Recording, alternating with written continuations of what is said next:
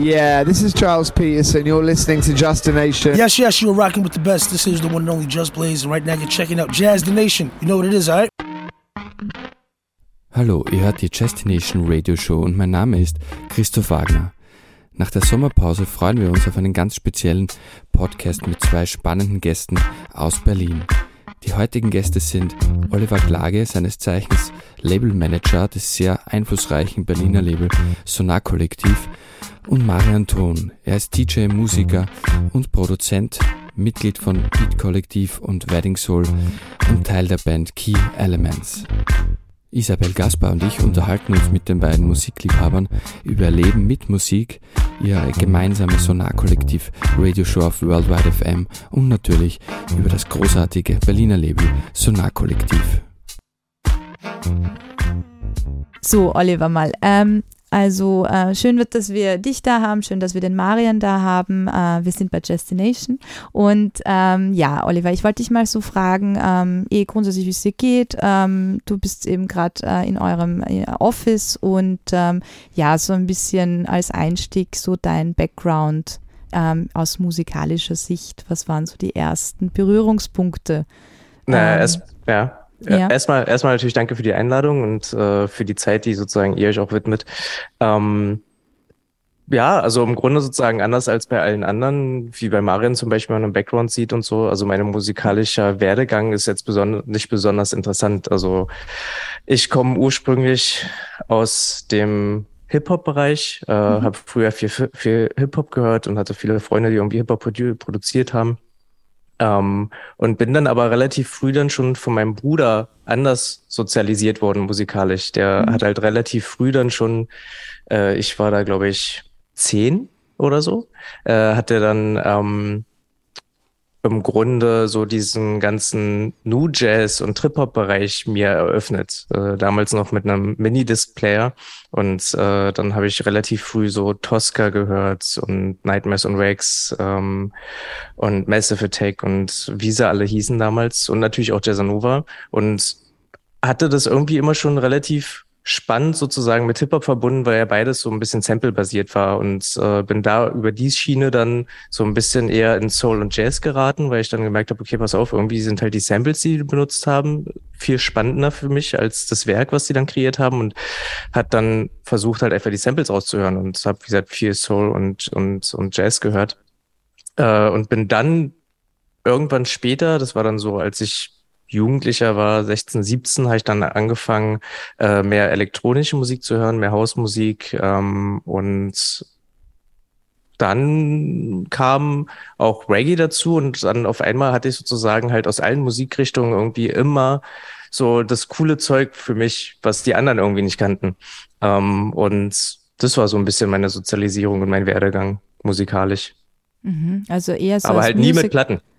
Ja. Aber, aber nie mit Platten. Also es war schon immer irgendwie ein anderes, ein anderes Format. Also Minidisc oder CDs oder gebrannte CDs von Kumpels, Mixtapes, mhm. sowas halt. Ja, ja. Ich habe äh, vor kurzem die gebrannten CDs, da schaut man sich dann durch und fragt sich, okay, soll ich sie in die nächste Wohnung noch mitnehmen oder nicht, ja. es so alte Relikte sind ja. und sie einen dann auch immer so an eine bestimmte Zeit erinnern. Ähm, aber quasi, du hast dich so als Music Selector irgendwie, würde ich mal sagen, ähm, durch, also bist du so, ähm, ist so dein Background in der Musik? Ja, also auf jeden Fall weit gestreut. Also ich kam mhm. nie so richtig von nur einer Musikrichtung, sondern ich fand schon immer so bestimmte Perlen aus allen Musikrichtungen gut. Mhm. Ja. Hattest du auch Leute damals, die, ähm, das ist noch so ein bisschen äh, his, also Historie, hattest du so Leute damals, die dir auch richtig gute Sachen gezeigt haben, die dich beeinflusst haben, wo du mal auch zum Beispiel in einem Club warst und ähm, oder auf einem Gig und so und gesagt hast, Wahnsinn, also mit denen muss ich mich zusammentun und vernetzen, dass ich irgendwie, oder weiß nicht, manchmal gibt es es auch in der Schule, dass man irgendwie so zusammenkommt und ja, so komischerweise nie, leider nie. Also also mhm. mein Bruder war auf jeden Fall ein sehr sehr großer äh, Input für mich.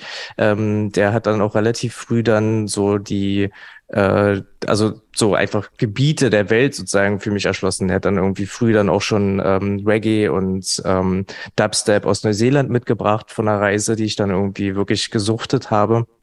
Ähm, aber ansonsten war so in meinem Freundeskreis oder damals an der Schule oder so, war im Grunde leider nie einer, der irgendwie mir Input geben konnte. Mhm. Ich war, wenn dann, immer der, der die Musik verteilt hat. Also ich weiß, ich hatte eine Freundin damals, die hat mich mit amerikanischen Hip-Hop versorgt, so Underground-Hip-Hop. Das war ziemlich cool, aber da war ich schon aus dieser Hip-Hop-Zeit raus. Von daher, leider mhm. hatte ich nie so richtig denjenigen oder den Lehrer sozusagen ähm, oder den Selector, der mir was zeigen konnte, was immer ein bisschen schade war. Aber das habe ich dann später natürlich bei Jason Nova und bei Sonar Kreativ gefunden. Ja, schön. Schön, so äh, zu, ein Zuhause auch. Also nicht ja. nur so richtig zu Hause, sondern auch so ein Zuhause aus Musiktausch und so weiter. Das ist interessant, weil das hat mit der Marian so ein bisschen, ähm, äh, wir haben nämlich gestern telefoniert, weil ich wollte ihm, dass er auch heute dabei ist und so. Und da hat er eben auch gesagt, äh, er macht das am liebsten einfach mit den mit äh, Kumpels oder auch wirklich so mit Kollegen und so. Äh, Musik austauschen ist ihm ganz, ganz wichtig. Ja, ja, also ja definitiv ist, natürlich. Ja. Ja, ich finde es auch ein Teil, warum wir es machen. das ja. ist so. Oder also im Grunde ja nicht, ist ja nicht anders als in anderen äh, äh, Nerd-Bereichen, in Anführungszeichen, ja. ne? sei es Sammelkarten, sei es irgendwie Möbel ja. oder sei es irgendwelche Designerstücke. Ne? Man hat immer sozusagen diese kleine Bubble, in der man sich bewegt, wo man sich austauscht und wo man genau auf diesen Austausch, Austausch auch angewiesen ist, so ein bisschen. Ne? Mhm. Und so ist mhm. es halt bei Musik nicht anders. Ich meine, guck dir Marians Plattenregal im Hintergrund an, ne? Also ja. Nothing more to say, Marc. Ja, genau. Aber ähm, Oliver, das wollte ich dir noch sagen, dein Ausdruck gesuchtet fand ich sehr, sehr cool und wahnsinnig passend. Danke dafür. Ähm, ja, ähm, Marian, dann würde ich gleich zu dir auch weitergehen mit im Prinzip derselben Frage ähm, über deinen ähm, musikalischen Background. Also ähm, wie hat es da bei dir begonnen, dass du dich interessierst für Musik und war da, mhm. gab es da irgendwie einen ausschlaggebenden ich finde es ganz witzig, ähm, denn da gibt es durchaus äh, Parallelen zu Olli und mir. Denn auch ich habe einen großen Bruder, der mich äh, ziemlich beeinflusst hat. Ähm, eigentlich im gleichen Alter. Ähm, der hat damals angefangen aufzulegen, auch so äh, Hip-Hop, aber auch schon so Richtung Trip-Hop, Propellerheads, Jazzanova und so ein Zeug. Ähm, und deshalb ähm, habe ich neben dem Hip-Hop, der mich damals sehr begeistert hat, ähm, auch davon schon ein bisschen was mitbekommen. Ähm, und vor allen Dingen technisch hat mich mein Bruder, ähm, sage ich mal, geschult, mich ein bisschen ähm, eingeführt ähm, in die DJ-Szene. Und ähm, ja, die ersten Jahre habe ich eigentlich hauptsächlich ähm, Hip-Hop ähm, aufgelegt, habe auch viel gescratcht. Damals war ich irgendwie 13, 14. Da habe ich mein erstes ähm, Set gehabt und hab, wollte dann immer Battle-DJ sein, ähm, habe für Rap Crews aufgelegt, ähm, so bis ich 17, 18 war. Und da kam dann immer mehr ähm, die Affinität zu den Soul-Samples und zur Recherche der eigentlichen Originalmusik im Hintergrund dazu. Und ja, so, so überschneidet sich das dann teilweise auch mit ähm, mit Ollis Erzählung. Mhm. Ja, genau. Ja, was ähm, da, da hat sich dann einfach viel, viel weiterentwickelt, so Anfang 20. Da habe ich dann mehr Richtung wirklich Soul und so ähm, aufgelegt. Soul, Boogie, Funk, angefangen, die ersten Veranstaltungen zu machen, ähm, die ersten Gäste einzuladen. Mhm. Ähm, ja, und ähm, so das haben wir uns dann irgendwie auch später kennengelernt. Ja, das wollte ich gerade fragen. Das heißt, du hast ja wirklich schon mit Veranstaltungen, also, also mit 20 schon mit Veranstaltungen begonnen. Ähm, mhm. ich finde auch immer so spannend, warum macht man das? Ja, ich meine, im Prinzip ist die Frage, warum macht man es nicht dann auch in dem Alter? Ja, weil man tut es ja. dann einfach. Ja, ähm, ja. bei uns hat das Dream zum Beispiel einfach mal gesagt, ja, wir sind dann so ballsy aufgetaucht und haben dann irgendwie die Royal Albert Hall geknackt. also das war so. Aber ähm, genau, ähm, äh, warum? Wa was war so der Hintergrund bei euch, dass ihr gesagt habt, ähm, okay, wir starten jetzt mal mit Events durch, wir brauchen das jetzt? Eigentlich ist es ein Stück weit auch aus der Not heraus entstanden, dass, dass man vielleicht in der Szene noch nicht so wahrgenommen worden ist damals und aber man schon viel unterwegs war und wir gewissermaßen schon abgesteckt haben, wie unsere Qualität ist und was wir machen wollen. Und dann haben wir uns eigentlich gedacht, wir holen uns selbst unseren, wir organisieren uns das selbst und äh, die Leute werden es mögen. Wenn uns keiner bucht, machen wir es selber. Cool. Und ich habe dann auch festgestellt, dass es eigentlich oft ein ziemlich guter Weg ist, um sich seinen eigenen Sound, seine Fans aufzubauen. Ähm, und die Bookings kamen dann eigentlich immer direkt hinterher eigentlich, ja. Ich glaube, wenn, wenn Leute sehen, dass irgendwas funktioniert, auch wenn es ein bisschen anders ist, wir haben es auch ein bisschen eigen gemacht. Wir haben ja angefangen mit Soul-Partys, da hatten wir noch nicht die riesen Collection oder so. Da hatten wir, da habe ich sogar ein paar Jahre mal mit Serato aufgelegt. Also ich habe es immer angereichert mit, ähm, mit MP3s und so und es wurden immer weniger MP3s, mal mehr Platten. Mhm. Und ähm, auch gleichzeitig eben auch mit den Verbindungen, die sich dadurch ähm, ähm, die dadurch kamen. Ja, man hat andere Veranstalter oder andere DJs eingeladen, die haben einen wiederum im Austausch eingeladen und ähm, das war der Hintergrund. Und irgendwann hat es auch so viel Spaß gemacht, ähnlich wahrscheinlich wie für euch eine Radiosendung, dass man so viele ähm, Gleichgesinnte auch trifft, mit denen auf einer Ebene kommuniziert, ähm, sich hauptsächlich austauscht und wir haben es weniger für Fame oder so gemacht, sondern hauptsächlich um auszutauschen, die Leute endlich mal in Berlin zu sehen, die sonst nicht kommen. Oder wir haben gesehen, ja, nirgends, niemand bucht bestimmte Leute. Ja, dann ja. müssen wir es machen. Ja. Cool, ja. Bingo. Schön. Ähm, Oliver, wie ist da dein, ähm, also deine Erinnerung so an die ersten Events? Wie war das für dich? Wie hast du das erlebt? Naja, das ist ein bisschen schwer zu beantworten, weil ich bin ja, ja relativ früh ähm, nach der Schule dann schon zum Label gekommen und habe mhm. natürlich die Events dann immer schon auch aus der Labelsicht betrachtet und Klar. irgendwie nicht so richtig ähm, aus der Besuchersicht. Ne? Und ja, äh, ich weiß noch, ich bin äh, 2007 zum Label gekommen ähm, und da waren die ersten Events zu unserer Zehn-Jahresfeier. Und die waren damals an der Volksbühne gewesen und ich habe einfach nur festgestellt, das ist ja Wahnsinn, wie eigentlich für mich mit so einer Nischenmusik man doch so viele Leute erreichen kann oder wie groß sozusagen die Community dann doch ist. Und das war natürlich unglaublich schön zu sehen. Dann hatten wir ein Konzert von Clara Hill zum Beispiel, was irgendwie super war. Die hat damals gerade ihr Folk-Album rausgebracht gehabt. Und das war, wie gesagt, ähm, einfach das fühlte sich so an, als ob einem so ein bisschen die Welt zu Füßen liegt, als ob man eigentlich damit jetzt überall hingehen könnte. Wir hatten damals auch eine Party in London und ähm, ich weiß gar nicht wo noch, aber das war auf jeden Fall so eine ganze Serie an Events und das hat einfach unglaublich Spaß gemacht. Und damals zu der Zeit, wir äh, waren und sind ja auch immer noch eng mit Daniel Best verbunden, der auch ein Urgestein der Berliner Veranstaltungsszene ist. Äh, er war damals auch immer schon einer, der wirklich überall seine Finger mit im Spiel hatte. Also die mhm. Jazzanova Kaleidoskop-Partys zum Beispiel, die ja schon sehr, sehr lange liefen, die waren natürlich immer super besucht und hatten auch immer ähnlich, wie Marian gesagt hat, wenn ähm, die Leute nicht gekommen sind, dann hat man halt sein eigenes Event gemacht und hat die halt eingeladen, damit man sie halt sieht und damit sie halt irgendwie hier spielen. Und so haben wir immer versucht, natürlich irgendwie dieser Szene so ein bisschen auch ein Gesicht zu geben und einfach diesen Raum zu füllen. Ne? Hm, ja. War dann, war dann auch äh, damals sicher sehr inspirierend und, und befruchtend für dich, oder? Wenn Cesanova an dich herangetreten ist und gefragt hat, anscheinend, ähm, dass du im Label mitarbeiten möchtest. Warst du intern am Anfang oder wie hat Ja, ja, begonnen? ganz, ganz, ganz klassisch und da schließt sich auch so ein bisschen der Kreis der musikalischen Sozialisierung durch meinen Bruder, weil mein Bruder hat damals zu der Zeit noch studiert ähm, an der Humboldt-Uni und am schwarzen Brett hing Aushang. Berliner Label Sonalkollektiv sucht einen Praktikanten. Und dann hat er gesagt, ey, komm hier, äh, deine, ähm, weil ich wollte damals studieren, habe gerade noch gewartet auf äh, das Feedback von der Uni und komm, dann mach doch in der Zwischenzeit das so, weißt du? Und die Sache ist, dass ich sowieso Sonarkollektiv ja schon kannte durch bestimmte Alben, die mir mein Bruder auch gezeigt hatte und ich habe das schon, wie gesagt, früh einfach hat sich da für mich eine musikalische Welt eröffnet, die ich so nicht kannte und dachte mir, das ist also, wenn nicht da, wo dann? Und dann habe ich angefangen mhm. und ja, 15 Jahre später sitze ich halt immer noch hier. Mhm.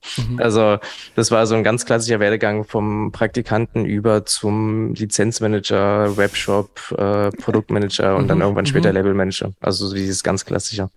Wow. Ja, aber äh, Oliver, du merkst jetzt schon, dafür machen wir Radio. Und solche Sachen, das, das sind unsere Fragen, weißt du? Das sind die wichtigen Fragen einfach. Voll schöne Geschichte, ja. Cool.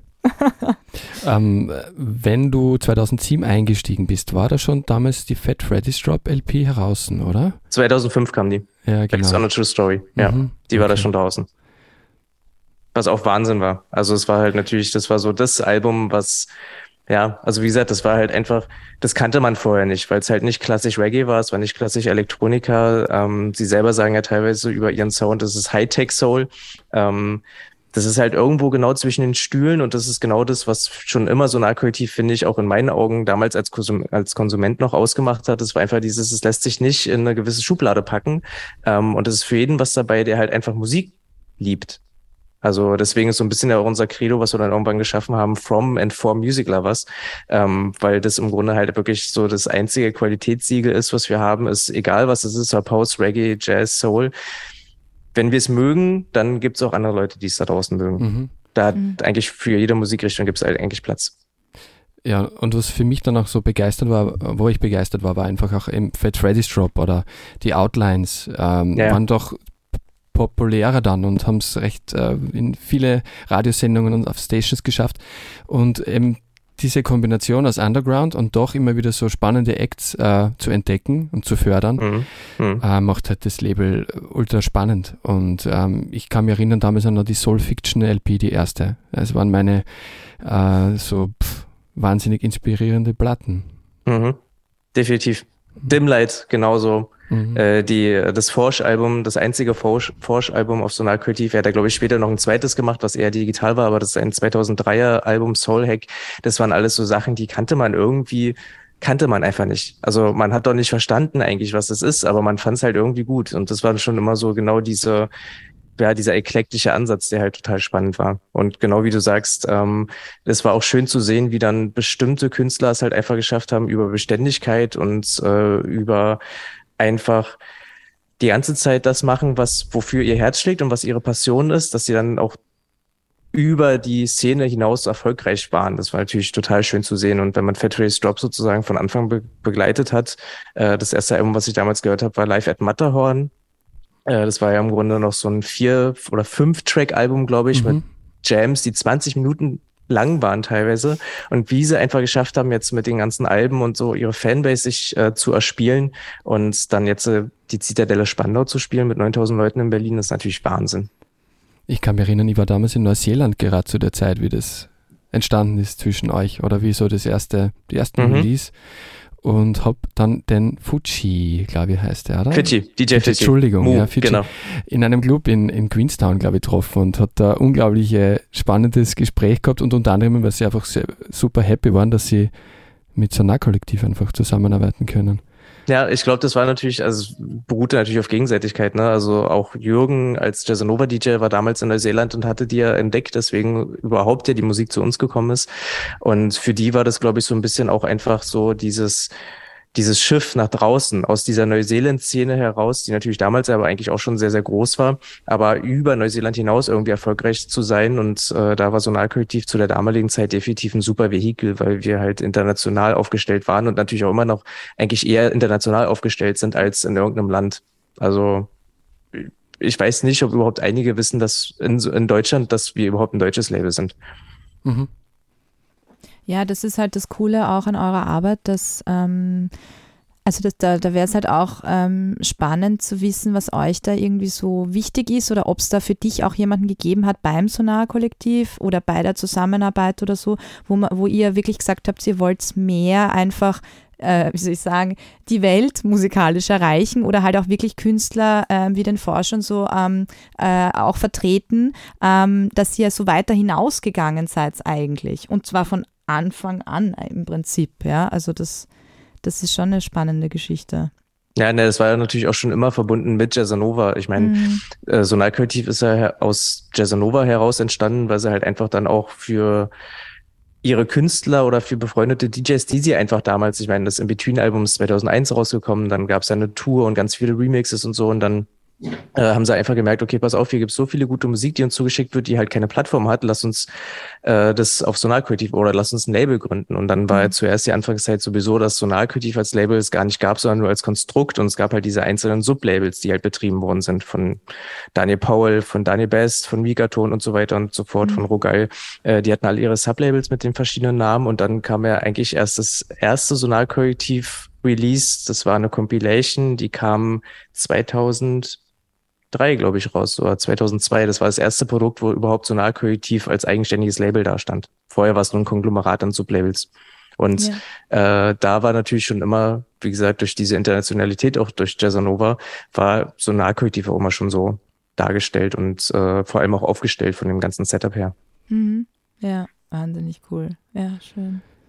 Natürlich könnte man jetzt über Sonar-Kollektiv und Nova und so weiter sehr, sehr viel äh, sprechen, aber ich würde gerne jetzt noch äh, auf jeden Fall zu Marian kommen. Ähm, Marian, was waren so deine ersten Kontakte zu Sonar-Kollektiv, Nova? Kannst du da vielleicht an so Momente erinnern, die die dann ähm, sehr beeinflusst haben? Ja, tatsächlich. Und zwar habe ich, bevor ich in Berlin gelebt habe, ähm, in der Stadt Brandenburg gelebt. Ähm, und da gab es eigentlich nur ein Veranstaltungshaus, was irgendwie ganz gut war. Und da hat damals schon mal Alex Bark gespielt, daran erinnere ich mich. Und es war auch so ein outstanding DJ-Set für mich. Also vielleicht auch, weil die Kleinstadt auch nicht so viel geboten hat, aber das ist mir auf jeden Fall in Erinnerung geblieben. Und später, als ich ähm, mit dem Beat-Kollektiv zusammen die Wedding Soul Party-Serie gemacht habe, da hatten wir auch äh, da hat der Daniel Webest, äh, der auch schon erwähnt worden ist, mit uns Kontakt aufgenommen und gesagt, Mensch, wollte er nicht irgendwie äh, ein Jazzanova DJ-Set machen? Und dann war ich natürlich total hellhörig und äh, durch ihn kam es dann dazu, ähm, dass es, ja, dass dann Klaas, Stefan und ich glaube, Alex hat da gar nicht mitgespielt und Jürgen haben damals bei uns gespielt. So kam der Kontakt zustande. Ähm, Stefan Leisering ist dann auch öfter privat bei uns vorbeigekommen und ähm, wir haben aktiv, sage ich mal, Kontakt äh, aufgenommen, uns äh, supported. Wir wurden dann eingeladen mal von Olli für eine Sendung und so kam das, ja. Mhm. So sind die Verbindungen da. Ja. Also es ist ja irre, Marian, wir haben äh, eh mal kurz geredet, ähm, so generell so deine und eure Verbindungen auch. Ja? Das ist ja auch etwas, was euch extrem prägt und wo es ja immer, wie soll ich sagen, wo sich das Netz immer weiter, weiter, weiter, weiter, weiter spannt. Ja? Das hört ja im Prinzip nie auf. Da kann man, äh, äh wie sagt man, äh, hineinsuchten, wie der Oliver gesagt hat. Ähm, ja. Und das ist halt auch das Schöne an, an unserer aller Arbeit. Ja? Ähm, äh, wie ist das jetzt ähm, äh, genau, äh, Marian, so von deinem Netzwerk her, von deinen Kontakten her, wer ist da wichtig, wer ist da zu erwähnen, wer, ähm, ja, mit, mit wem macht sie jetzt noch Events, äh, was, was steht da an und so?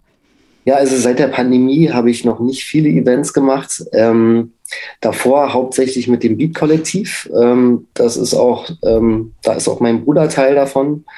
Ähm, mit dem habe ich, glaube ich, in den letzten Jahren am meisten veranstaltet, würde ich so sagen. Wir haben zusammen Resident Nights gespielt. Wir suchen immer noch Musik raus. Äh, Im Beat-Kollektiv waren wir oft diejenigen, die, sage ich mal, so ein bisschen musikalisch die Richtung so ein bisschen äh, teilweise vorgegeben haben. Ähm, der ist auf jeden Fall eine, eine sehr wichtige Figur. Ansonsten lege ich momentan noch mit einer guten Freundin auf, Rena Volvo. Ähm, mit ihr mache ich zusammen die Sua Onda Party-Serie. Ähm, die war jetzt aber noch, wo, wo, wir jetzt eine neue Location momentan für suchen. Ähm, ja, seit der Pandemie ordnet sich das alles ein bisschen neu. Ich möchte ein bisschen weniger veranstalten. Teilweise habe ich mich da auch ein bisschen verausgabt.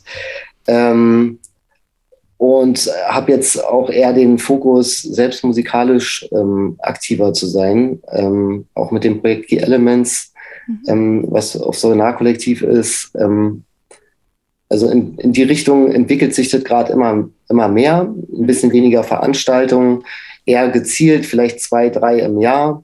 Ja. Aber keine Serien mehr. Mhm. Ja. Mhm. Ist auch, also macht auch total Sinn.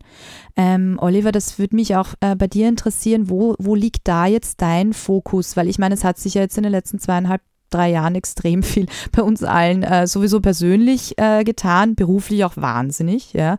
Ähm, was hat sich da irgendwie so für dich verändert? Was war da so entscheidend für dich und wo würdest du sagen, also was hat dich geprägt? Wo willst du damit jetzt hin? Oder was, wo, wo liegt da jetzt quasi so dein roter Faden drin, an den du weiterspinnen möchtest?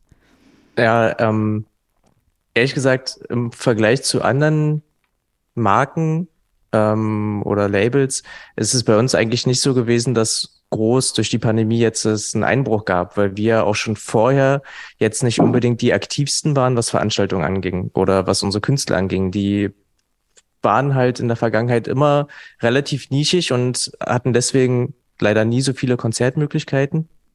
Äh, von daher ist das, was für viele weggebrochen ist, bei uns schon mal nicht weggebrochen. Mhm. Äh, dann war unsere Musik auch noch nie rein für den Club. Das mhm. heißt, äh, auch das ist bei uns nicht weggebrochen. Also wir müssen sagen, toi, toi, toi, wir sind relativ gut und mit einem blauen Auge aus dieser Pandemie rausgekommen, was natürlich wir, wir alle merken jetzt, ist der Anstieg der Preise, ist äh, Verknappung der Rohstoffe. Ähm, das ist natürlich das, wo jetzt äh, keiner vorgefeilt ist, aber so wirklich dieser Einbruch, den es gab, da sind wir, wie gesagt, verschont worden. Das heißt, wir halten im Grunde weiterhin an unserem Fahrplan fest wie vorher, dass wir ein Künstlerlabel sind. Das heißt, wir bauen Künstler auf. Ähm, wir gehen eigentlich weniger auf Markenaufbau. Das heißt, wir sind jetzt nicht diejenigen, die, und das geht übrigens bei uns auch gar nicht, weil wir, wie gesagt, musikalisch so breit aufgestellt sind. Also wenn ein Plattenladen Sonalkollektivplatten bestellen will, einfach nur des Labels wegen, dann weiß er halt nie, ob er jetzt eine Techno-Platte bekommt oder eine Jazz-Platte oder eine Reggae-Platte. Das war schon immer mhm. sozusagen Fluch und Segen bei uns zugleich. Aber ich glaube sozusagen, der Segen daran liegt, dass wir halt einfach von so bestimmten Faktoren ähm, nicht betroffen sind. Weil, mhm. wie gesagt, wenn halt zum Beispiel die Veranstaltungen und äh, Clubs zwei Jahre zu waren, dann haben wir das nicht groß gemerkt, weil wir halt kein reines Clublabel sind. Mhm.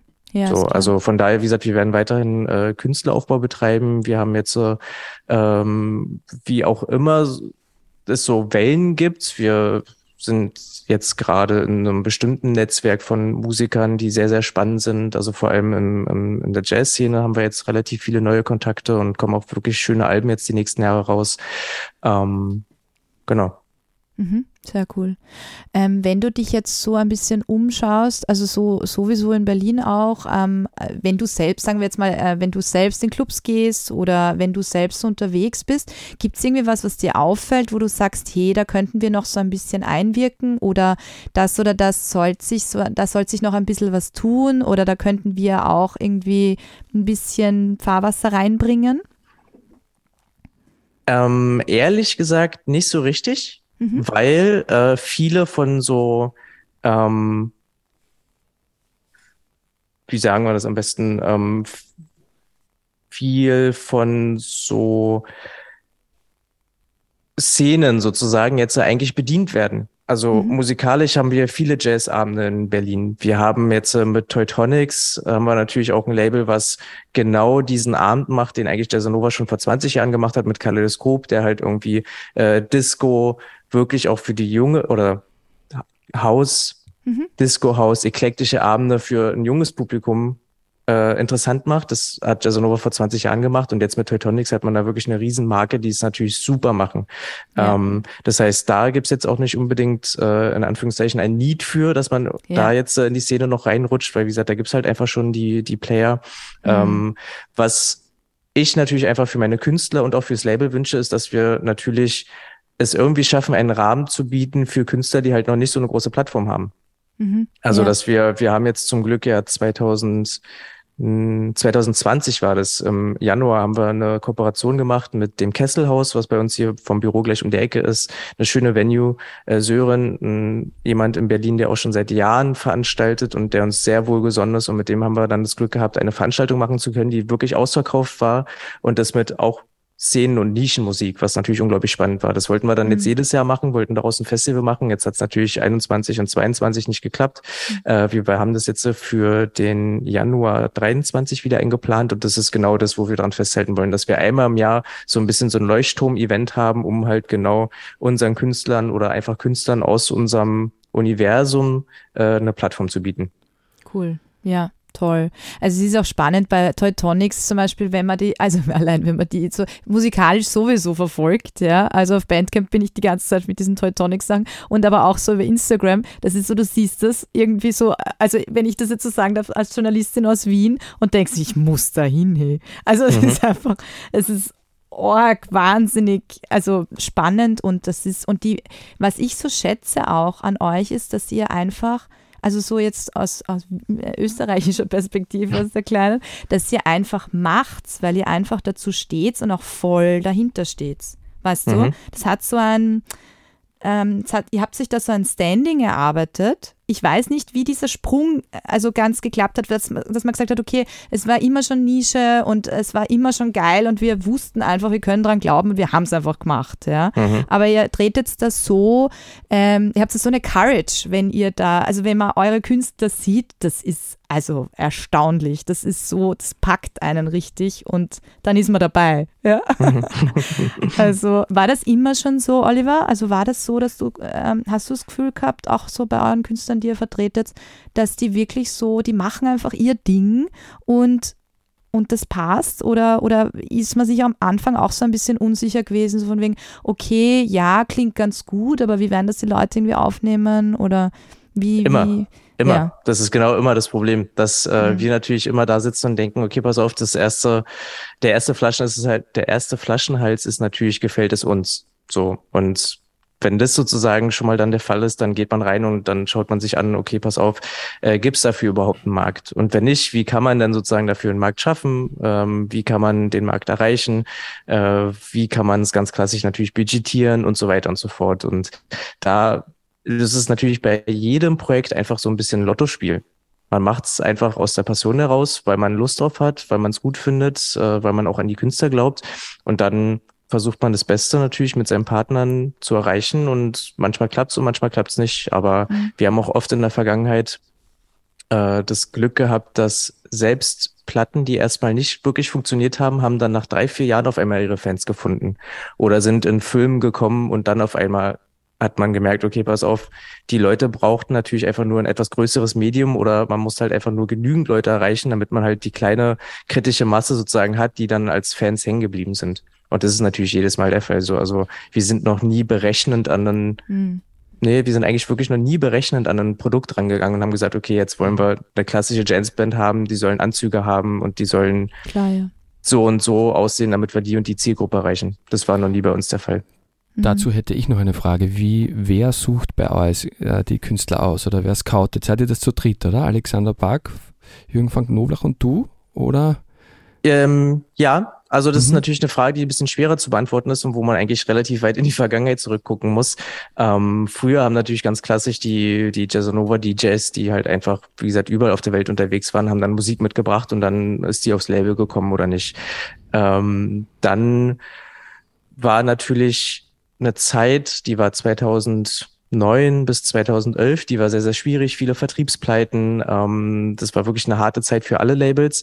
Da haben sich dann die Jazzanova DJs und generell die Jazzanovas so ein bisschen mehr auf sich fokussiert und haben andere Projekte gemacht und haben das Label so ein bisschen stiefmütterlich behandelt. Ähm, und da habe ich relativ viel einfach an mich gerissen, weil ich gemerkt habe, ich kann so Narkotiv nicht so in mhm. Anführungszeichen leiden sehen. Ich will sozusagen natürlich weitermachen mhm. und ich will auch nicht, dass es hier in Vergessenheit gerät. Und äh, dann hat sich das dann irgendwann so eingependelt, dass natürlich Alex und Jürgen immer mal wieder mit Projekten kamen. Ähm, aber in der jüngsten Vergangenheit haben die sich auch immer mehr zurückgezogen und gerade ist es relativ viel einfach, dass man, äh, also ich zum Beispiel dann über andere Künstler, die ich gesigned habe, die stellen mir weitere vor oder Leute melden sich, weil sie den und den gehört haben, stellen sich bei mir vor und so ist es dann mittlerweile passiert. Wir sind natürlich immer noch im regen Austausch miteinander, also ähm, vor allem Jürgen und ich. Aber das, man merkt halt natürlich auch einfach, die Jungs, die machen das Label jetzt äh, seit 25 Jahren, also nächstes Jahr unser, ist unser 25-jähriges Jubiläum und die ziehen sich natürlich einfach immer mehr in andere Projekte zurück Mhm. Ja. Ja, ist ja schön zu sehen, dass es trotzdem den Weg jetzt äh, weiterfindet und du da mit äh, Leidenschaft dabei bist und ähm, ja, selektest und die, die Arbeit machst. Ähm, ihr beide hört natürlich sehr viel Musik. Äh, wie sehr oder wie viel Musik hört ihr am Tag? Jetzt sagen wir mal so, äh, entweder zum Selecten oder allgemein nur als, als äh, Leidenschaft in Stunden. Ja. ähm, also ich würde sagen, die Hälfte mindestens der Zeit, wo ich wach bin. Mhm. Also unterschiedlich, je nachdem, wie lange ich wach bin. Wenn ich länger wach bin, äh, nimmt es, glaube ich, im Durchschnitt ein bisschen zu. ähm, ich glaube schon, dass ich den halben Tag irgendwie nebenbei Musik höre mhm. und konzentriert. Ähm, bestimmt, also mindestens ein, zwei Stunden, wo ich auch das heißt konzentriert, also mhm. wo nicht viel andere Sachen passieren. Ansonsten läuft es auch nebenbei viel. Ja, ja ich stelle deshalb die Frage, weil ich jetzt die letzten Tage die Chance gehabt habe, natürlich zu Hause viel zu hören und sonst ja eigentlich immer recht viel höre und ja, wie das so andere handhaben. Oliver, wie ist das bei dir? Ähm, auch da ist es ehrlich gesagt unterschiedlich. Es kommt so ein bisschen drauf an. Zu Hause es ist es ein bisschen schwieriger. Ich habe zwei kleine Kinder. Äh, da ist natürlich einfach die Zeit begrenzt. Ähm, aber auch da nehme ich mir dann einfach die Zeit und äh, spiele hier und da dann einfach ähm, über die Anlage zu Hause Musik ab, beim Haushalt machen, beim Kinder bespaßen. Äh, und lustigerweise meine Tochter, die ist sechs, die entdeckt dadurch auf einmal auch natürlich Musik, die sie sonst nie mhm. in Kontakt gekommen wäre. Also jetzt zum Beispiel äh, einer ihrer aktuellen Lieblingssongs ist von Dina Ögon, äh, eine schwedische Sängerin. Ich weiß nicht, ob ihr die kennt. Äh, wirklich super Album. Äh, und ja, sehr nischig natürlich, ne? Und sie findet halt einen Song davon super und singt es die ganze Zeit mit. Das ist total niedlich und natürlich auch schön, schön zu sehen, dass man sozusagen mhm. die junge Generation jetzt auch an andere Musik ranführt. Äh, und ansonsten höre ich halt natürlich im Büro relativ viel. Ähm, Wobei da muss man auch unterscheiden im Grunde zwischen so dieses berufliche Hören und das private Hören. Also beim beruflichen Hören, äh, wenn ich Promos checke oder wenn ich äh, Demos checke, dann ist es natürlich ein anderes Hören als wenn ich Privatmusik höre. Äh, mhm. Was ich mir angewöhnt habe, ehrlich gesagt, ich mache mit einem sehr guten Freund von mir ganz oft Listening Sessions. Das heißt, die Musik, die ich tagsüber zugeschickt bekomme, zum Beispiel von Künstlern, irgendwie finde ich, manchmal wirkt die einfach nicht, wenn man im Büro sitzt. Mhm einen Kaffee trinkt oder eigentlich in so einer in so einer Arbeitsstimmung ist, dann kann man die nicht wirklich gut beurteilen und bewerten. Deswegen setze ich mich dann abends hin, äh, wie gesagt mit einem Freund und dann hören wir die durch und dann wird sich auch hier und da dann immer mal wieder was anderes ergeben. Also zum Beispiel das letzte Album von einem Künstler von uns aus den Niederlanden, äh, das ist vor allem bei so einer Session bei mir erst wirklich angekommen. Beim ersten Durchhören dachte ich, ja, das ist zu progressiv, das ist äh, zu Hausi, zu techy, das können wir vielleicht nicht so richtig bieten. Äh, dann beim weiteren Hören in so einer, in so einer entspannteren Session habe ich gedacht, das ist Wahnsinn, das müssen wir bringen. Mhm. Das sind so die Momente, die immer ganz spannend sind eigentlich. Ja, ist ein guter Ansatz, gute Idee. Ähm, könnte ich auch so machen, glaube ich. Weil es ist, man sitzt manchmal dann davor und es ist entweder zu viel gerade oder man nimmt es ganz anders wahr. Und deine Situation zu Hause verstehe ich auch ganz gut, weil ich in der gleichen Situation bin mit den Kindern. Genau. Habt ihr momentan äh, Musik, die euch total äh, entweder berührt oder inspiriert oder begeistert, die ihr jetzt aktuell äh, gerade hört? Ähm, ständig eigentlich bei, bei mir. Ähm, mhm. ich, es fällt mir schon immer schwer, so diesen zum Beispiel einen Lieblingskünstler zu nennen oder so. Ich glaube, den gibt es gar nicht bei mir. Bei mir gibt es ständig Lieblingslieder, neue Lieblingskünstler, ähm, neue Inspirationen. Im Moment bin ich tatsächlich ein bisschen in der Italo-Richtung unterwegs, wobei ich mich mhm. einfach recherchemäßig damit auseinandergesetzt habe, weil so viele Leute in meinem Umfeld jetzt mit Italo anfangen. Und ich eigentlich immer gesagt habe, das ist gar nichts für mich. Ähm, jetzt habe ich mich doch ein bisschen damit beschäftigt und so ein paar Sachen rausgefischt, äh, die ganz interessant sind. Ja, also in die mhm. Richtung gibt es auch ganz, äh, ganz gute neue Künstler. Ich sag mal, nur Guinea ist natürlich nur das äh, bekannteste, aber auch das, das Label äh, Secreta heißt es, glaube ich. Mhm. Ähm, das ist super. In dem Umfeld habe ich, habe ich mich so ein bisschen durchgehört. Da sind sehr viele eklektische zwischen Afro, ähm, 80er, House und Jazz. Da, da gibt es viele, viele Schnittmengen irgendwie bei den Platten. Und wer mich sehr inspiriert hat, tatsächlich eine Platte, die ist ein bisschen outstanding, äh, die kam raus dieses Jahr von äh, Daniel Maunig oder, oder Daniel Maunig. Ähm, zwischen Deep House und Jazz, Brasil angehaucht. Also die finde ich produktionsmäßig der Wahnsinn. Ja. Cool. Ja, danke für den Tipp, aber ja, bezüglich Italo, ich glaube, da geht es vielen so. Mhm. Ähm, das ist ja momentan die letzten Jahre sehr im Kommen. Ich selbst habe ihn bei einem Club aufgelegt, wo sehr für Italo äh, House ähm, gespielt wird, vor einem mhm. Monat und habe mich dem auch angenommen. Und es gibt auf Arte gerade so eine, eine spannende äh, Doku über Italo House. So mhm. die, die habe ich auch schon geguckt. Ja, okay, gut. Im Zuge der Recherche und in der Quarantäne.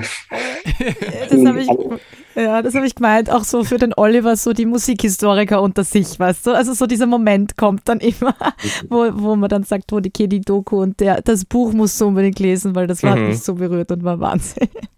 Weil ich ähm, ganz ehrlich feststellen muss, dass ja. Italo in letzter Konsequenz, äh, da fehlen mir da doch ähm, teilweise die Vorbilder, die ich sonst im Boogie, im Soul oder so finde. Mhm. Die, ähm, die finde ich da nicht so im Italo. Wobei das, äh, die, der Sound gefällt mir schon teilweise. Da gibt es auch sehr viel Schrott und ähm, ja. aber auch sehr gute und interessante Sachen. Ja, ich, ich für mich auch, mir fehlen die Roots da wenig. Also ja, gefühlt von den, ja. entweder die Künstler oder es ist halt so eine Bewegung gewesen damals. Und mhm. ähm, ja. Mhm. Oliver, wie ist es bei dir? Weil ich meine, ich denke mir, du hörst halt beruflich wahnsinnig viel Musik die ganze Zeit. Und ähm, ich habe auch sehr viel mit Leuten, also ich bin sehr viel mit Leuten im Austausch, die äh, also Musikproduzenten sind und die sagen halt, sie hören dann, also zu einer, wenn sie produzieren, hören sie einfach nur ihre eigenen Sachen. Sie können da gar nichts hören, das würde sie ablenken. Ja? Also die wollen da richtig tief drinnen eintauchen und äh, manchmal denkt man sich schon ein bisschen so von aus, es ist fast, fast schon ein bisschen zu nerdig. Also es wäre schon fast gut, wenn so ein bisschen eine andere Influence noch dazukommen würde, auch zum äh, Produktionsprozess, aber es ist auch verständlich. Also wie ist es so bei dir, Oliver? So mit dem, ähm, ja, also was ist so deine, deine Prägung, die du da immer wieder mitnimmst, die du immer wieder so durchsickern lässt? Und ähm, ja, will man dann noch, wenn man mit so viel Musik zu tun hat, will man dann auch noch zusätzlich sich daheim dann auch noch das Ganze. Jein. Also es kommt immer drauf an, ne? Also mhm. manchmal ist es so, dass man bewusst andere Musik hört, um dann wirklich auch abzuschalten oder einfach nochmal andere Einflüsse von außen zu bekommen oder natürlich auch gegenzuhören. Also wenn jetzt äh, ein Künstler ein Album schickt und äh, es Sinn macht, es zu veröffentlichen, dann schaut man natürlich auch, was sind so ähnliche Künstler, wie haben die bestimmte Kampagnen gefahren, wie sind mhm. die musikalisch aufgestellt und so vergleicht man auch immer und hat immer so ein vergleichendes Hören. Und das ist das, was ich mir irgendwie immer auch beibehalten habe oder beziehungsweise was ja im Grunde sozusagen auch so ein bisschen in meiner Historie liegt, weil auch damals, wie gesagt, als man Hip-Hop gehört hat und dann die Jazz- und Soul-Samples gesucht hat, äh, man hat halt dann immer eine neue Nummer gehört gegen eine alte oder jetzt zum Beispiel bei Dina Ögon, äh, wenn wir schon bei ihr sind, ähm, dann hört man sie und dann hört man einfach nochmal alte Songs zum Beispiel gegen. Dann auf einmal passen die super gut zusammen. Äh, oder man geht dann einfach in eine verwandte Richtung, Soul zum Beispiel, ähm, oder Bad, Bad, Not Good und wie sie alle heißen. Von mhm. daher, das ist halt irgendwie immer genau in der Phase oder mit dem Projekt, mit dem ich mich gerade beschäftige, sei es ein Jazzprojekt, dann höre ich halt irgendwie tendenziell mehr Jazz. Ähm, Jack Stu zum Beispiel, ist der nicht, glaube ich, so mhm. aus Österreich. Ja, ja, ähm, ja. Hatten genau, wir der Sendung schon. Ah, okay. By the way, kleine Super, super Typ übrigens. Also wirklich ja. wahnsinnig, wahnsinnig gutes Album. Ähm, mhm. Genau, und wenn ich halt eher an Hausplatten gerade arbeite, dann höre ich halt irgendwie tendenziell mehr Haus. Das ist mhm. irgendwie, und man hat dann immer so dieses vergleichende Hören einfach. Und ähm, mhm. ja, im Grunde nicht anders, als wenn man halt irgendwie wahrscheinlich als DJ seine Platten durchgeht, um ein Set vorzubereiten oder als äh, mhm. Selector, um die Radioschutz vor, vorzubereiten. So ist es eigentlich auch privat.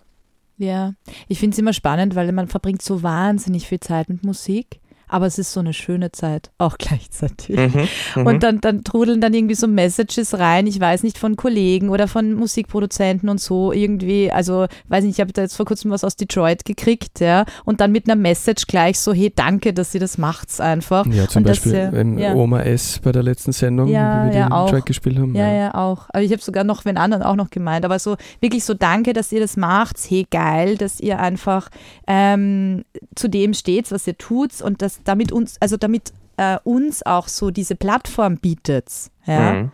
Das ist halt das, wo man sich immer wieder dran erinnert und weiß, okay, wenn der Tag auch zwölf Stunden hatte in der Musik, das geht, da geht noch. Also, ja.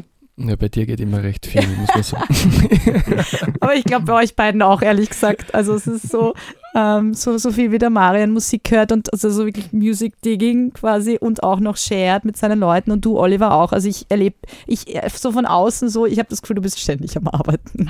Und das, das, man hat immer zu tun einfach mit einem Riesenlabel, wo ihr einfach so äh, viele Sparten bedient. Ja. Ja, zumal ähm, es wird wahrscheinlich anderen auch so gehen. Ähm, man kann ja auch nie wirklich trennen, ist es jetzt ein Berufskontakt, ist es ein privater Kontakt, mhm. äh, dann werden natürlich auch aus ähm, Businesspartnern werden dann irgendwann Freunde ähm, und dann ist es dann immer so ein latenter Austausch zwischen privaten und aber auch geschäftlichen. Hey, wie geht's dir? Wie geht's deiner Familie? Hier ist übrigens ein neuer Track, den, den ich gemacht habe. Wie sieht's mhm. aus? Und das ist dann natürlich, man ist irgendwie immer ja, 24-7 ist man irgendwie immer dabei. Und das ist aber auch das, was es irgendwie so spannend macht, was so schön, was es so schön macht, dass man halt nicht um 18 Uhr den Stift fallen lässt, mhm. äh, sondern halt irgendwie immer auch in so einem Austausch ist, ne? Und äh, ja. Ja. Das macht, Entschuldigung, Bitte. Isabel, das macht, da denke ich, auch diese, ähm, sagen wir mal, etwas kleineren Labels oder so wie jetzt Sonar-Kollektiv, ich will es jetzt nicht als klein bezeichnen, aber halt. Nö, nö, ist ja, schon. Ja, ist klein. Äh, denke ich auch aus, dass man dann auch mit den Künstlern mitlebt und äh, das so gut wie möglich gemeinsam äh, gestaltet und die Produktionen und die Zusammenarbeit, ja. Und das bestätigt mich jetzt nur, dass du das jetzt so erzählst, weil so hätte ich das jetzt oft schon äh, miterlebt, ja. Ja. Mhm. Ja. War eigentlich, also so, so Abschlussfrage ein bisschen, war immer schon die Musik einfach ganz, hatte die immer schon so ganz klare Präsenz? Oder hast du irgendwie gesagt, ähm, eben, weil du gemeint hast, äh, kurz vor deinem Studium und so, hast du dich eben als Praktikant bei dem Label beworben und so. Also äh, gab es da irgendwie auch so einen Plan B oder C noch oder war es immer schon klar mit der Musik, willst du einfach, willst du einfach durch und weiter und ähm, ja, das ist so.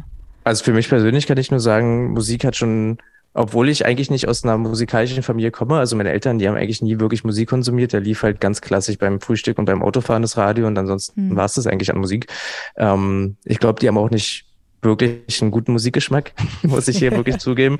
Ähm, aber ich habe einfach schon viel und gerne auch gerade natürlich als Jugendlicher in der pubertären Phase. Ich habe auch viel geskateboardet, dann habe ich natürlich auch einfach viel Musik gehört und mit Freunden Musik gehört und so. Ähm, das hat schon immer einen großen Stellenwert im Leben gehabt. Und dann wollte ich, wie gesagt, eigentlich Designer werden, äh, beziehungsweise Fotograf, irgendwie in die Richtung. Das hat dann aus bestimmten Gründen dann leider auch einfach nicht wirklich geklappt. Äh, und dann, wie gesagt, durch dieses Praktikum beim Sonalkultiv habe ich einfach gemerkt, ey, ich kann mich hier einfach wirklich ausleben und es ist auch wirklich schön, ganz klassisch betrachtet, dass man seinen Lebensunterhalt bestreiten kann mit etwas, was man liebt. Also das mhm. ist, glaube ich, was total Wichtiges in, in unser aller Leben, ähm, dass man halt einfach wirklich nach Hause geht mit einem guten Gefühl und nicht irgendwie mit Magenschmerzen, weil man aus einem Großraumbüro kommt bei dem Job, den man hasst. Also ich mhm. glaube, das ist wirklich unglaublich hohe Lebensqualität, die ähm, man einfach sich immer wieder vor Augen führen muss. Ja, jetzt du weißt, warum wir solche Interviews haben. Oliver, ganz klar. Und ja. äh, Entschuldigung, Marian, wie ist das bei dir? Machst du Musik hauptberuflich? Äh, nee, auch noch tatsächlich nie, so also richtig hauptberuflich. Bei mir war das immer so am Kratzen zum Hauptberuf. Ähm, dadurch, dass ich aber auch eine kleine Familie habe, ähm, war das für mich auch sehr wichtig, ein, konst ein konstantes Einkommen zu haben. Und ich habe es zwei Jahre lang immer, immer angestrebt, äh, besonders auch als DJ. Aber ähm, ich bin auch ganz froh, dass es nicht unbedingt ähm, darin geendet ist, weil das hält ähm, auch so die Leidenschaft, sage ich mal, warm, ich habe viele Leute auch erlebt, besonders jetzt in der Pandemie, ähm, die hauptberuflich ihr Leben dann, also das damit bestritten haben und die damit gar nicht so glücklich sind, weil man kann da so, so einen gewissen Feierabend oder einen gewissen Ausgleich zu haben, ist, glaube ich, schon wichtig. Und wenn man es leisten muss, dann geht da vielleicht auch künstlerisch was einfach ähm, flüten, sage ich mal. Ich bin, ich bin ganz froh, dass ich irgendwie diesen Zwischenweg hinbekomme, wobei ich natürlich auch die Anteile erhöhen möchte, dass ich also dadurch mehr verdienen möchte. Ja, aber bin im Moment ganz, ganz froh, wie es ist, versuche es natürlich immer noch ein bisschen mehr zu professionalisieren und finde es aber auch ganz gesund, ehrlich gesagt, so wie Olli das erzählt hat, dass man ähm, also dieses Gleichgewicht zu haben, ähm, wie, er, wie er es gerade beschrieben hat, dass man, ich habe jetzt gerade kurz ein bisschen den Faden verloren, aber ich finde es ähm, sehr wichtig, dass auch ähm, das Wirtschaftliche mhm. nicht unbedingt immer im Vordergrund ist, sondern ja. dass auch das Menschliche ähm, und ähm, das Kreative halt dann einfach auch da bleibt. Ich glaube, das hört man auch in der Musik raus, ob man mhm. jetzt einen Künstler hat, der ähm, seit Jahren einem Erfolg nach dem nächsten hinterherjagt und da jetzt was leisten muss und sich was rauspresst, oder ob man einen Künstler hat, der vielfältig ist und der vielleicht auch ein vielfältiges Leben hat. Ich glaube, das ist auch sehr modern im heutigen, in der heutigen Zeit, dass ein Künstler nicht nur Künstler ist, sondern auch Yogalehrer oder Kindergärtner oder mhm. Ja.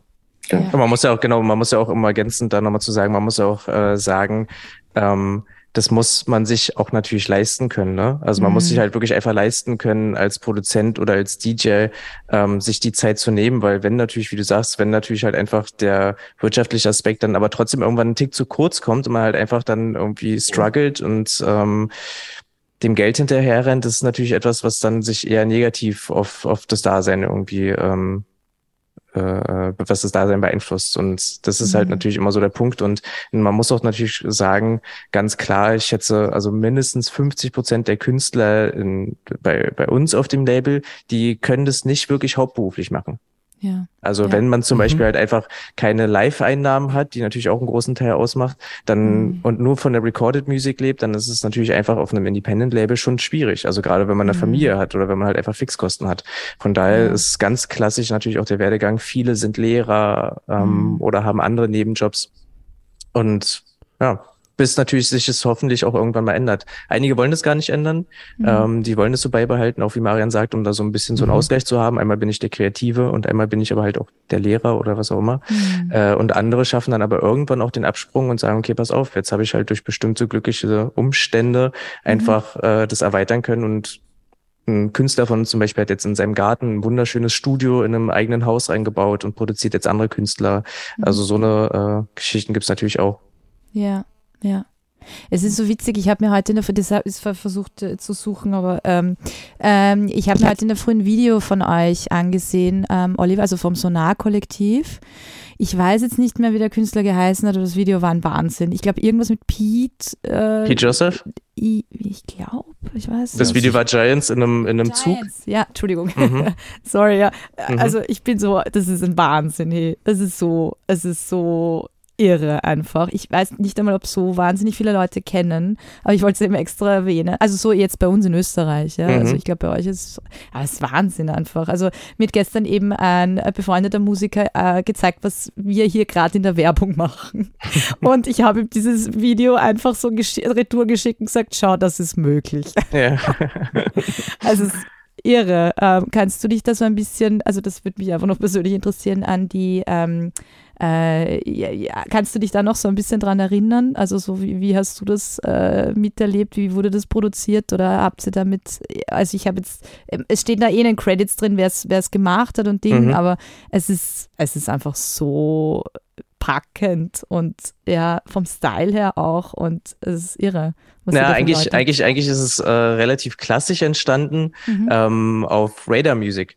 Radar Music ist ja ein Tool, wo du als ähm, Kreativer dich anmelden kannst, um Briefs zu lesen und dann drauf zu pitchen oder als Musiklabel, um zu sagen, ich suche ein Musikvideo für meinen Song. Mhm. Und dann haben wir ganz klassisch bei Pete Joseph, äh, haben wir dann einen Brief eröffnet, wir suchen ein Musikvideo für Pete Joseph ähm, und dann haben halt verschiedene Leute gepitcht und dann haben wir glücklicherweise diese eine coole Company gefunden aus äh, Belarus, die äh, zu einem natürlich unschlagbaren Budget und mit einer unschlagbaren Idee einfach dieses Video erstellen konnten und waren dann natürlich am Ende unglaublich happy drüber.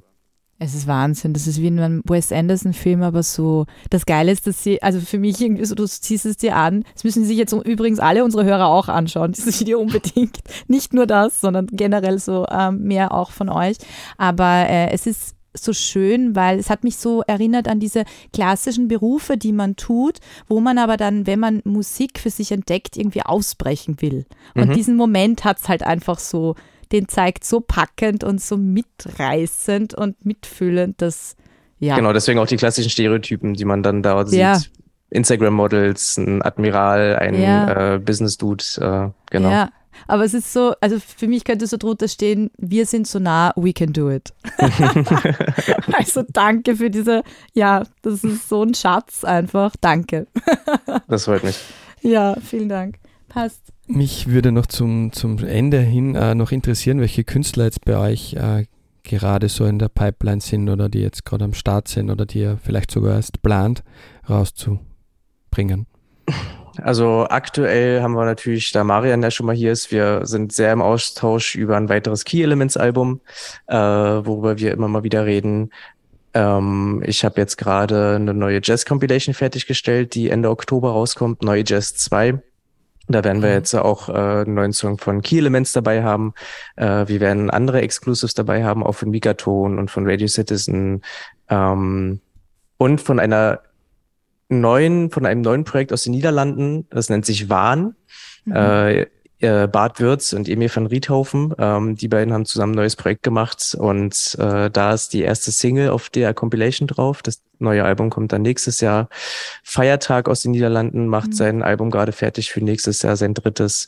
Ähm, mit Pete Joseph spreche ich gerade über neue Singles. Ähm, Stefan Leisering von Jazzanova, mit denen wir auch ein Reissue-Label betreiben, Notes on a Journey. Der hat jetzt gerade ein neues Projekt gestartet, wo er Kompositionen aus den 70ern von Gerbo Reuter, der hinter mhm. dem Candeas-Album steckt, äh, mhm. endlich zum ersten Mal aufgenommen hat, weil die Kompositionen seit Ewigkeiten in der Schublade von Gerbo lagen und jetzt hat er sich die genommen und hat es mit einer Band aufgenommen. Das ist etwas, woran wir gerade arbeiten. Ähm, mit Jazzanova sind wir natürlich stetig im Austausch, wie da neue Musik aussehen könnte. Mhm.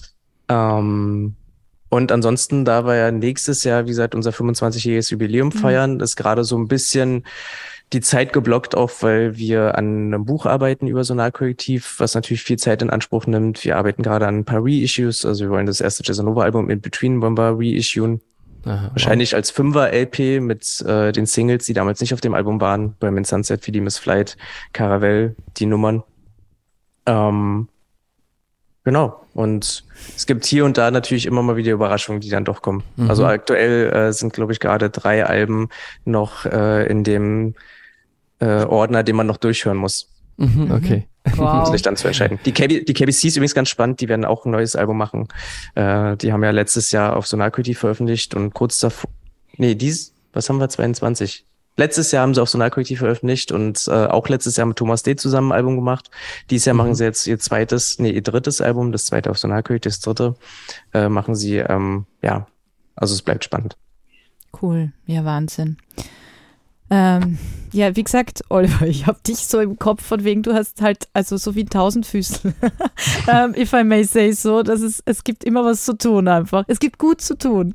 ja, definitiv, es schön. gibt immer gut zu tun. Voll schön. Und ähm, ganz wichtig noch zum Ende, ja. gegen Ende noch zu erwähnen, eure gemeinsame äh, Radiosendung. Mhm. Ähm, könnt ihr vielleicht unseren Zuhörern noch so in kurzen Worten äh, erzählen, um was es in der Sendung geht und ähm, was so eure Inhalte sind. Ja, oder so, Marian, du hast ja jetzt, glaube ich, im August dann nächstes, oder? Oliver, du hast jetzt ganz viel gemacht auch, weiß ich. Also sogar auch für Coco Maria kurz irgendwie kleines Interview in ihrer Sendung, in ihrer Morningshow bist du aufgetaucht und so. Ach, hast du es gehört, ja? Ja, sicher. Ja, es war ja, spontan. Yeah. Ja, es war cool, voll nett. Aber dann haben wir auch wieder gedacht, ja, wieder eins von deinen vielen Sachen. Aber super geil. Also, weil ihr einfach auf dem Sender sehr präsent seid und das ist schön. Ja. Ähm, Marin, dich wollte ich fragen, weil das, also du hast jetzt äh, in Kürze eine Sendung und was du da so vorhast, so ein bisschen, oder was du dir schon für Gedanken gemacht hast, so in musikalischer Richtung oder ja, mhm. was. Also bis jetzt habe ich ja zwei, drei Sendungen so gemacht und ich habe die meistens so eingeteilt, dass ich in der ersten Stunde ähm, eher noch Musik, sage ich mal, vorstelle, die auch was zum Hören ist, ja, unabhängig vielleicht vom Tempo und die zweite Stunde ein bisschen mehr ähm, klubbiger ist, sage ich mal, vom Sound. So werde ich es auch wieder aufbauen. Ähm, habe auf jeden Fall ein paar neue Sachen aus, den, aus der Berliner Szene dabei. Ähm, auch ein paar, Olli hat mir wieder ein paar neue Demos zugesteckt mhm. äh, und ähm, ein paar neue Releases. Also da wird es so einen Mix geben aus äh, aktuellen Sachen, die jetzt im letzten Monat äh, rausgekommen sind, die ich generell so international gut finde, genauso wie halt mich als, als DJ sehr interessieren. Also ich sag mal sehr jazzy und auch klubbig. Ja, cool. So Hälfte, Hälfte. Schön. Wann kommt? Würde ich sagen. Wann wird's? Olli, ich glaube am 9. oder 6. oder? Äh, am 8. Am 8. 8. August ist die nächste Show. Ah, ja. Cool. Und Oliver, wann hast du dann deine nächste wieder? Weil du, ich meine, ich weiß, du hast jetzt wahnsinnig viel gemacht, auch für den Sender. Genau, also generell haben wir ja jeden Monat eine Show. Das mhm. ist äh, eigentlich immer am zweiten Montag mhm. im Monat. Äh, und danach die nächste ist dann am 12.09. Ähm, eigentlich war es bisher so, dass ich natürlich immer Gäste eingeladen habe für die Sonar-Creative-Show, aber irgendwann war das ein bisschen schwierig zu handeln und dann habe ich einfach gesagt, okay, jetzt lasse ich einfach die Show, jetzt mache ich die mal selber, weil ich natürlich auch mhm. selber einfach andere Musik spielen kann und die einfach anders nochmal erklären kann als natürlich Gäste. Also gerade äh, Sonarkultivmusik. Ähm, genau, im September ist dann die nächste. Ich werde mal schauen, ob ich da vielleicht wieder einen Gast, einen Gast dazu kriege, eine Show zu machen. Wenn nicht, mache ich die wieder selber. Und ich versuche mir eigentlich immer irgendein Thema zu nehmen. Hm. Also ich versuche immer irgendwie ein Thema zu finden, worüber ich ähm, was erzählen kann oder was ich natürlich irgendwie spannend fände zu hören einfach. Und äh, da war unter anderem dabei einfach die erste Show im Jahr zum Beispiel war einfach so ein bisschen so ein Aus so ein Ausblick, was bei uns noch passiert bei Sonal Kreativ. Dann hatte ich ein Special über Liebessongs, ähm, ja, das fand ein Jazz-Special. Ja, ähm, die dann die, die letzte Show war ja Fat Face Drop jetzt äh, mhm. Ende Juli im Berlin spielen, war dann im Grunde so die ersten anderthalb Stunden die Musikszene in Neuseeland so ein bisschen betrachtet, äh, ein bisschen darüber gespielt und dann hinten raus natürlich auch einfach so ein bisschen, was sonst so passiert. Und so versuche ich mir irgendwie immer so Aufhänger zu suchen. Mhm. Ist auch cool, gibt auch Mut, finde ich, wenn man selber Radio macht, dass man so einen Schwerpunkt setzt einfach. Ähm, und wir fanden es auch so schön, dass so viel von Fat Freddy's Drop einfach dabei war und man so, also diese Klarheit gespürt hat in dieser Geschichte. Und so von den, ja, das ist so jetzt mein Boot, damit segel ich jetzt dahin und das ist einfach so, das habe ich jetzt alles eingepackt, ja. Mhm. Und ja, schön. Fein, also ich fein. persönlich, ich weiß nicht, wie es Marian geht, aber ich mhm. persönlich finde es ehrlich gesagt immer sehr, sehr schwer, Musik rauszusuchen. Äh, Gerade fürs Format bei Worldwide FM, weil man immer denkt, die Leute kennen die Nummer. Die Leute kennen die Nummer. Das ist uninteressant. Mhm. Die kennen die einfach, weißt du? Kann ich gut verstehen. Ähm, und das ist irgendwie immer unglaublich schwierig, weil man will natürlich irgendwie ähm, Sachen spielen, die einfach die Leute interessant finden und vielleicht auch sonst nicht so richtig hören. Ja. Und wie gesagt, da denkt man halt immer, gerade wenn man in, in, in so einer musikalischen Szene dann ja doch groß geworden ist, wie mit Jazzonova, die natürlich eigentlich fast jede Nummer kennen, die man anspielen kann, egal aus welcher Zeit und egal welche Couleur. Ja. Äh, es fällt einem immer schwer, einfach sich vorzustellen, okay, ich spiele jetzt die Nummer und vielleicht kennen die keiner. Oder vielleicht ja. kennen die einfach welche und das ist auch okay. Aber das ist halt immer so ein bisschen dieses Problem, was ich persönlich habe mit mir, ist, äh, ja. Ja, mhm. aber Oliver, das hat, glaube ich, jeder dort sogar. Weil ich weiß nicht, ihr wart, glaube ich, auch im, bei den Worldwide Awards, oder? Wart ihr nee, leider auch? nicht. Nicht. Maren, warst du? Nee, ich war auch noch nicht. Auch nicht. Ich war nämlich und es war urcool. Ich war lustigerweise alleine, weil der Christoph konnte nicht so kurzfristig mit wegen Family. Und ähm, der, ja, und es war einfach so, dass, also die Acts waren Wahnsinn. Ja, so, also Outstanding, Dumm kennen war unglaublich. Ähm, weil der, der arbeitet mit so vielen verschiedenen Bands zusammen ähm, und der, der lässt den diesen Leuten einfach so einen wahnsinnigen Raum, dass sie sich entfalten können und das war so spürbar. Ja. Und ähm, ja, äh, worauf ich hinaus wollte, ähm, äh, Papaul, ähm, den ich sehr schätze, den ihr wahrscheinlich auch kennt, der immer sonntags seine ähm, Sendung hat äh, und der immer so Latin American ähm, Schwerpunkt hat und DJ ist und Radiohost ist, der ist ganz am Schluss reingekommen und ähm, hat sich dann gedacht, okay, was, also so, was mache ich jetzt? Also was spiele ich jetzt? Was für ein Genre kann ich jetzt noch bringen, weil es ist so, es war jeder Auftritt einfach Wahnsinn. Ja, und dann spielst du halt als DJ dann bis vier in der Nacht noch in dem Coco Club. Ja.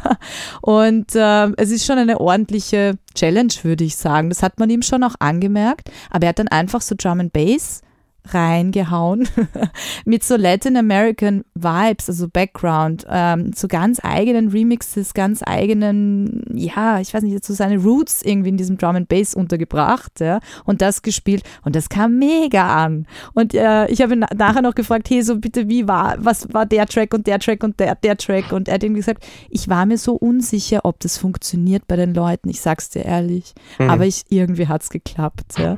Und die, also die ganzen, die ganze Band von dumm kennen, ja, alle Musiker, die dazu kommen sind, haben sich so, also die haben so, die, die haben so geshaked, ja, und es war einfach, ja. Insofern, Oliver, Marian, wir haben das alle. Die haben das auch alle. Also es ist, das ist vielleicht so das kleine Lampenfieber, was zu den Schauspielern gehört, was uns gehört. Mhm. Ich muss sagen, ich genieße es kurz vor der Sendung, so richtig auf Hochtouren zu laufen, sage ich mal, was das Ding betrifft, weil ich bin da immer sehr motiviert, ähm, fast schon noch, noch kommende Musik noch zu finden oder jetzt ja. gerade in der Woche auch genau in der gleichen Woche rauskommen. Nicht, dass die eine Woche alt ist, sondern ja. die soll im besten Fall ja am Freitag oder jetzt gerade rauskommen. Ja. Natürlich erhöht immer die Spannung. Ja, weil ich stoße dann teilweise auch Musik ab, die drei Wochen alt ist, weil die schon in irgendeiner Sendung lief. Mhm. Ähm, da habe ich mich durchaus mal geärgert, aber ich glaube, aus meinem äh, DJ-Kontext heraus bin ich da äh, bin ich da sehr äh, gefestigt und habe eine große ähm, Geduld, sage ich mal, die Musik zu finden und sehr viele Anlaufpunkte, die ich dann so richtig akribisch durchgehe, sage ich mal. Ja. Ich mache mir auch schon immer Wochen vorher ein paar Notizen. Wer mhm. bringt jetzt was im August raus? Wer bringt was? Und wenn mir da was auffällt, und dann schaue ich nochmal, haben die jetzt nochmal auf Bandcamp einen Track hinterhergeschoben oder so. Ja, also wir haben jetzt alle innerlich mitgenickt. Unbezahlbare Leidenschaft. Ja. ja. voll, auf jeden Fall. Ähm, ja, seid ihr am We Out Here Festival? Das wollte ich euch noch fragen. Äh, habt ihr da Zeit? Seid ihr da, wisst ihr schon irgendwie? Also äh, soll, ich, soll, wollen wir uns da vernetzen einfach? Ja, ich, ich, leider, ich leider nicht dieses Jahr. Ja. Fällt ein ungünstiges Geburtstagswochenende. Ähm, aber UK ist definitiv mal bei mir angesagt und mhm. äh, ich möchte unbedingt mal nach London, nach Peckham, die Jazz Sessions erleben, mal ins Jazzcafé und nach Bristol und ja, das steht mal an. Ja. Leider nicht zum Festival. Ja. Oliver, wie sieht es bei dir aus? Nee, nee, Festival geht dies, leider, dies Jahr leider auch nicht, äh, mhm. weil meine Tochter eingeschult wird.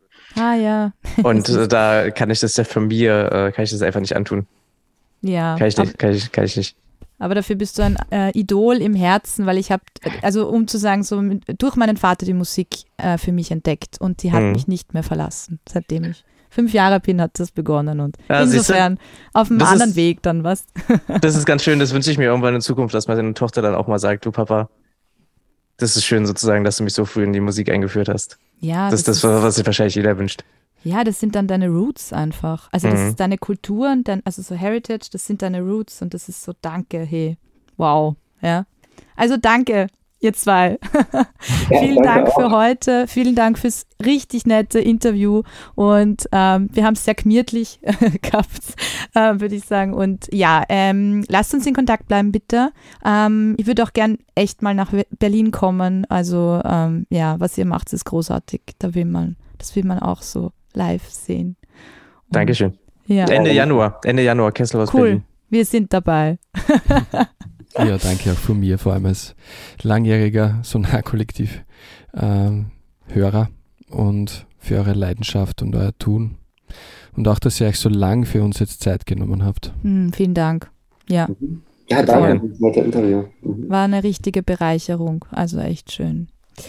Habt noch äh, einen schönen Sommer derweil und äh, wir lassen euch wissen, wenn wir nach Berlin kommen, ja, weil wir wollen unbedingt noch, ähm, also connected bleiben, aber das eben auch live erleben, worüber ihr geredet habt. Gerne, ja? das machen wir.